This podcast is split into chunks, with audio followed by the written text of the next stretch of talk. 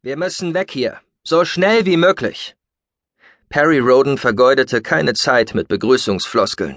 Bereits beim Betreten der Zentrale wandte er sich an Vero Dalaron, den befehlshabenden Offizier der Atlantis. Dieser nickte ihm mit ernster Miene zu. Knappe Befehle hallten durch den Raum. Die verbliebene Crew bereitete den Kreuzer des Galaktikums auf die Flucht vor. In konzentrierter Ruhe erfolgten die routinierten Abläufe. Die Besatzung behielt die Nerven. Dennoch glaubte Roden, das blanke Entsetzen in den Gesichtern der Männer und Frauen ablesen zu können. Er trat an die Seite des Kommandositzes und versuchte, sich einen Reim aus allem zu machen. Die Holokugel in der Mitte der Zentrale zeigte ein Trümmerfeld, das ihn an schlimmste Zeiten erinnerte.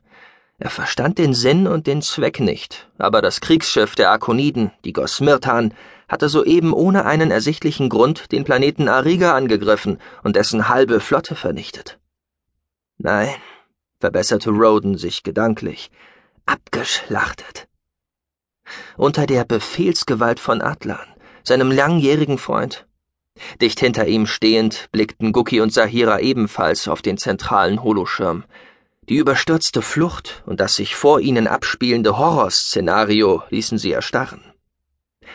Das war nicht Adlan. Guki schüttelte sich energisch und ließ dabei seinen Nagelzahn aufblitzen. Roden kam es vor, als hätte der Mausbiber seine Gedanken gelesen. Nein, bestätigte Sahira. Sie trat dicht an Rodens Seite. Es ist dieser Impuls. Der Impuls. Was auch immer von Atlan Besitz ergriffen hatte. Kurz vor ihrer Gefangennahme an Bord der Gosmirtan hatte Roden ihm für einen winzigen Moment direkt in die Augen sehen können. Zwar waren es nach wie vor die ihm so gut bekannten des Arkoniden, aber was der Terraner darin zu lesen glaubte, war etwas völlig anderes, etwas Bedrohliches. In einem letzten Kraftakt hatte Atlan sich kurz gegen den fremden Willen, der von ihm Besitz ergriffen hatte, behaupten können. Er hatte sie aus der Gefangenschaft in der Gosmirtan befreit und darauf gedrängt, mittels der Parafähigkeiten des Mausbibers auf die Atlantis zu teleportieren. Guki war nicht nur Telepath und Telekinet, sondern auch Teleporter.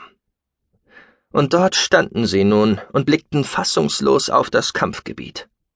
Im Holo flammten weitere Explosionen auf, jede Detonation war ein zerstörtes Raumschiff, und in jedem Schiff waren Besatzungsmitglieder gewesen. Dutzende, Hunderte oder Tausende von Ariganern. Roden war sich schmerzlich bewusst, dass mit jedem Aufblitzen sinnlos Leben ausgelöscht wurden.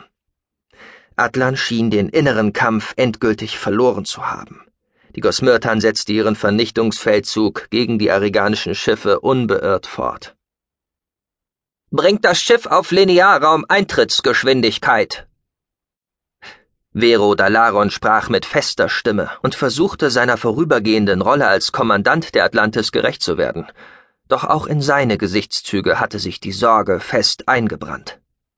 Roden konnte sich zu gut vorstellen, wie es in dem jungen Arkoniden aussah. Es waren seine Kameraden an Bord der Gosmirtan, die Atlans Befehl befolgten und Unschuldige töteten. Viele von ihnen kannte er vermutlich persönlich. Sie hatten ihn während seiner Laufbahn in der Raumakademie begleitet, waren vielleicht sogar seine Freunde. Die Atlantis manövrierte durch die trudelnden Trümmerteile mehrerer ariganischer Raumschiffe. Für Rodens Empfinden waren sie noch immer viel zu langsam unterwegs. Ihm kam es wie im Schleichflug vor.